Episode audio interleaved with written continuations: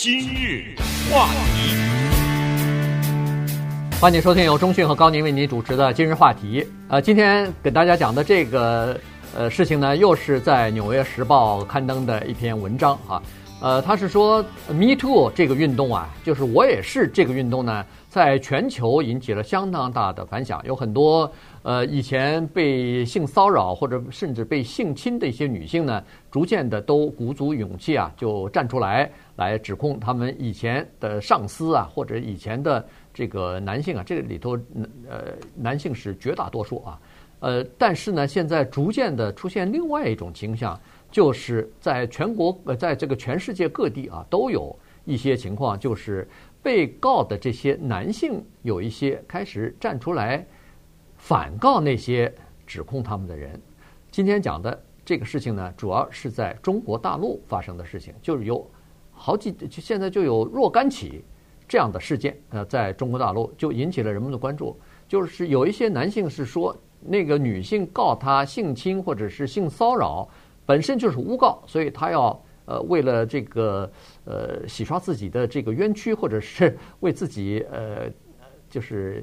让自己的名名誉不要受到损失，他居然在这个法庭上啊，把那个女的给告上。嗯，呃，各个国家、各个民族、各个信仰都有自己在这个问题上的特殊的做法和一些独特的现象。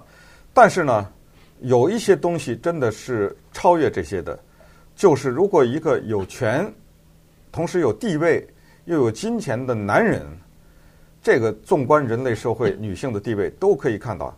就是这样的一些男人呢，非常容易利用自己的职权，尤其是他在得手了数次之后，嗯，他就越来越大胆，呃，越来越放肆，就越来越觉得没事儿。再加上，如果发生了这样一个情况，就是他去侵犯了一个女性，然后这个女性投诉，投诉的结果是这个女性要不就把工作丢了，要不就遭人唾弃。你知道，因为永远。有的时候，在某些文化，人们会说：“这个他怎么不招别人啊？”是，你知道他这一句话最可怕。你要他怎么不招别人？你看看你自己吧，对不对？呃，在这个里面含有很多复杂的心理，所以在这种情况之下就滋长了这个。而在华人的文化当中呢，在当今的中国呢，是这么一个情况，就是中国呢，现在出于它历史的原因也好，还有种种的原因也好，它这个社会是力求一个字，叫稳。嗯，所以。我们基本上，包括住呃住在大陆的人，他要看一些，比如说负面的消息呢，他要从海外去看去。呃，当然，这个对社会的稳定，对维持这个社会的稳定，以及对于中央的一些管理呀，能够比较容易控制啊等等，是有帮助的。所以在这种情况之下呢，尽管你比如说一个女学生控诉她的教授，或者是一个工厂里的女工控诉她的工头等等这些。未必会威胁到中央政府，但是呢，如果你把它变成一个运动，像美国的这种 Me Too，对啊，我不得不在这儿告诉大家，那个后果是不能想象的，尤其是在某一些领域，我也直言告诉大家，在中国的电影界，一点比美没比美国好到哪去，呃，我可以说甚至是有过之而无不及，这个得压住，要不然这个不得了，因为。你根本不知道，我就不点名了啊！就是这个人，他的后台是谁？那这个东西一旦捅出来以后，你知道吗？很啊，非常的麻烦。所以呢，我们就呃，昨天还是前天，我们刚讲过，在美国有一个情况，就是我用诉讼的办法报复你啊！我把诉讼作为一个工具，就是说，如果让你闭嘴，如果你告我的话。Johnny Depp，嗯，超级明星，对不对？他还是前妻，那还不是性骚扰，那是家庭暴力。你告我，我就反告你，咱们看谁谁钱多嘛，咱们拼吧，对不对？我跟你拼啊，再拼个三年，咱们看一看。所以今天我们聊的呢是这个情况，就是有一些嗯当官的人呐，他反告；还有一些呢，我们站在这个男的的角度去想，他反告也有点道理。因为什么呢？因为当他被这个女的告了以后，他的工作没了。嗯，对他他的工作没张立代也是，他戏没得演了，对不对？所以，呃，他反过来告这个女的，你诬陷了我，呃，损害了我的名声，你还让我丢了工作，我得告你。但是我们现在看看他干了什么事情，那个女的会告他呢？呃，有的让你听了真的哭笑不得。对，他是这样子哈，就是说，在中国大陆啊，其实我们呃华人，我估计大概都有个通性，就是谁也不愿意去没事去打官司去，到法庭上去，尤其这种事情并不是一个。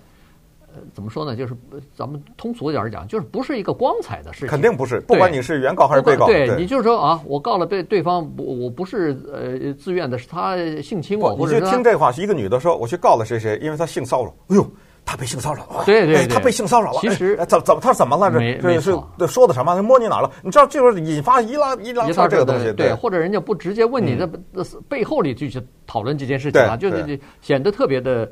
无聊，他本身呃本人肯定，如果听到背后的这些议论的话，那就是再次受到了伤害啊。所以本身他告的人就少，这是第一点。第二点呢，现在如果要是再碰到被告，就是他告了人家，然后被告又反告他的话，那这个影响就大了。他在这儿有一个统计数字哈，就是《纽约时报》呃也有个统计数字，说从二零一零年到二零一七年，中国提交的。有关于工作场所性骚扰的诉讼呢，一共是三十四起，嗯，其中有十九起是被告的那个人，咱们就说基本上是男性吧，他把人告他的那个人告到法庭，哎，告到法庭说，哎，那就超这超过一半了，哎，对，超过一半了，十九的三十八乘以二，现在只有三十四嘛，对不对？只有三十四，其他的还不说，还有其他的东西，反而是只只是这个就是呃，因为性侵而告。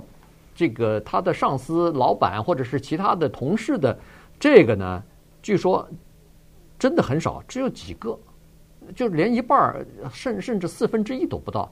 所以这个情况呢，在中国其实格外的应该引起注意。嗯，讲一个具体的例子，有一个女的叫王琦，我知道姓王，但是那个琦是哪个琦我不知道。嗯，呃，她呢是告了，她告呢是她的上司啊带着她有一次大概出差吧，我不知道那个男的是不是多喝了几杯，反正。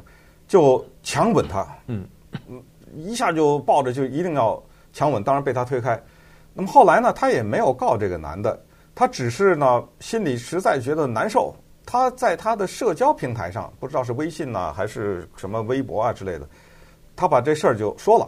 他就是说哪哪年哪月，这是去年的事儿了哈，哪年哪月，然后被他给侵犯了一下。结果这一下不干了，因为那个男的不干了嘛。呃，他觉得你这个在社交平台上一说，我我知道你的社交平台上有多少人看呢，所以那个男的现在这个男的好像叫这个周帆是吧？对，周飞。周飞啊，周飞就把他给反告了。这官司现在正打着呢吧？对啊，对，此时正打，就是他他不是原告败变被告。是他没告那个男的，没告啊，对，他只是把这个事儿讲出来了。嗯，那现在这个男的呢，正在反告他呢。那我也不知道会怎么，咱反正咱们就评判一下，因为既不认识这两个人，也不知道他那个什么情况。但是就是说，我们就是从心理学上去推测一下，就是一个女的，她有多大的可能在社交平台上瞎编了这么一件事儿？嗯，呃，她这个可能性到底有多大？呃，更可笑的是，在中国的一个法庭上有一个裁决。是一个男的对一个女的非礼，这女的呢，我不知道是不是练武术的，打他一个耳光啊，扇了一个耳光，这耳光扇的那叫重，把这男的耳膜可能都打坏了，大概去看病了，看了几千块钱还是万把块钱，不知道多少钱。法官裁决这个女的要赔偿那个男的，嗯，等等于败诉败诉了，对，败诉败诉。有一个东西的正当防卫没有吗？嗯，呃，对不对？对，当然。他没有报道是什么原因，这个女的打了他，呃，无缘无故，我觉得可能性不太大，对不对？所以呢，这个事情呢，实际上对，呃，就是对这些 Me Too 的这些女性来说是是影响比较大的，因为女性本身她就不太愿意说出这些事情来，这不是很光彩的事儿。但是让他们鼓起勇气说，结果还现在冒着更多的风险，就是说你如果说的话，男的可能会把你告到法庭上去，因为。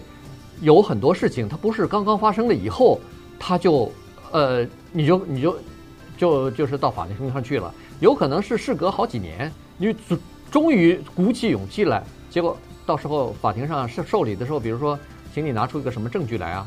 你可能当时并没有拍下什么照片，或者没有留下什么通通信的这个痕迹，那你这个告的时候本身就证据不足。可是证据不足了以后。没准那男的又反过来又告你，那你可就牵涉到这个呃无穷无尽无尽的这个官司当中了。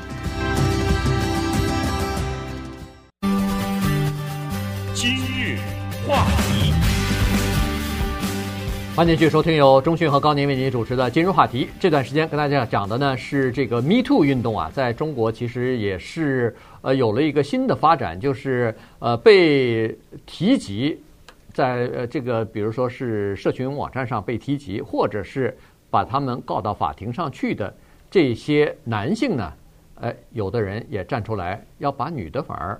告到法庭上去，说他们诽谤啊，说他们诬陷呐，等等啊，这样的情况蛮多的。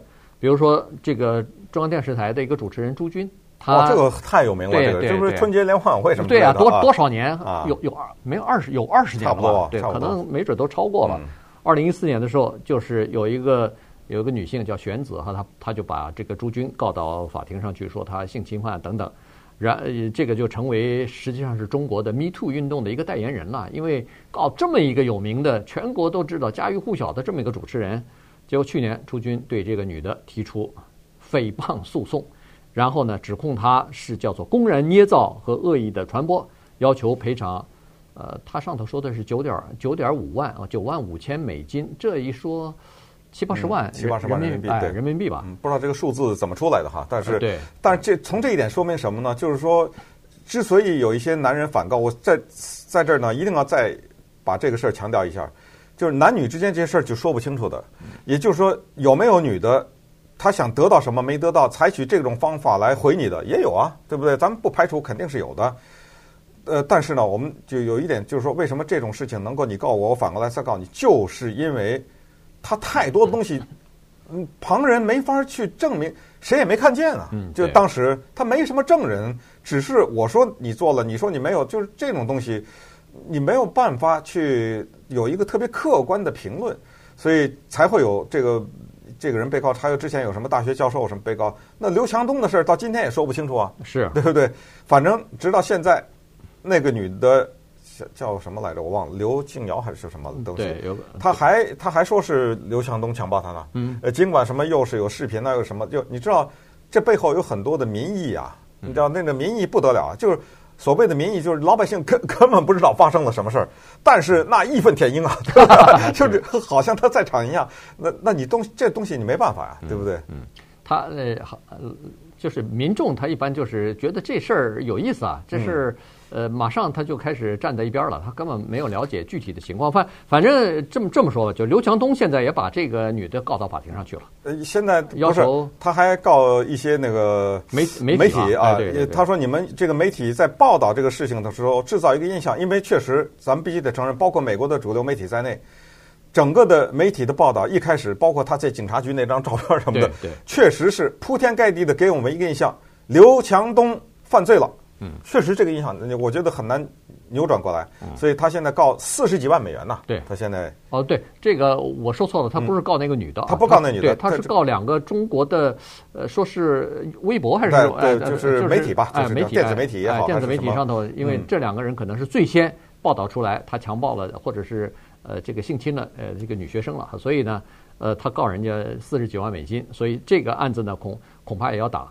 呃，也要打下去，因为除了这个赔偿四十几万美金之外，还要求，比如说公开道歉啊，要求这个呃支付法律费用啊等等啊，所以呃这是一个挺大的官司。所以在中国现在有这个情况，其实在美国也有一些人也逐渐的站出来，呃，就是男的啊站出来，也把以前就是告他们的或者是说他们的这个女性呢，也告到这个法庭上去了。呃，其实告就是这个叫诬陷啊，或者是诽谤啊等等。